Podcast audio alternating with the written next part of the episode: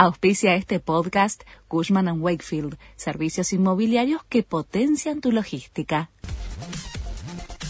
La Nación presenta los títulos del jueves 11 de agosto de 2022.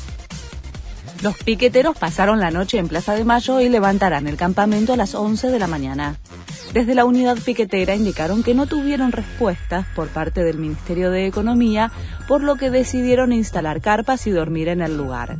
Por otro lado, la ciudad pasará a disponibilidad al comisario que detuvo a un conductor que intentó pasar a través de un cordón policial en medio de las movilizaciones.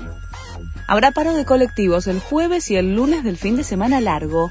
La medida rige para el AMBA será de las 22 horas del jueves hasta las 5 de la mañana del viernes y durante todo el feriado del lunes. Es en reclamo por el atraso en el pago de las compensaciones tarifarias que se acumulan desde marzo.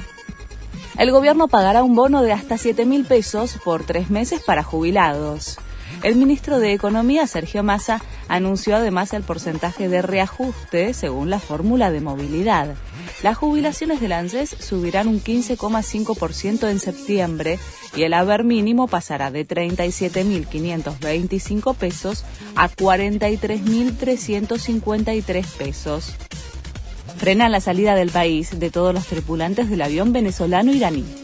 12 de las 19 personas que formaban parte de la tripulación del avión retenido en Ezeiza, investigado por supuestos vínculos con el terrorismo, estaban preparados para irse del país, pero la fiscal apeló la decisión del juez Federico Villena de permitirles la partida.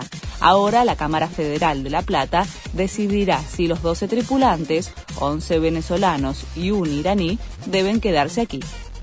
Boca le ganó 1 a 0 a Agropecuario.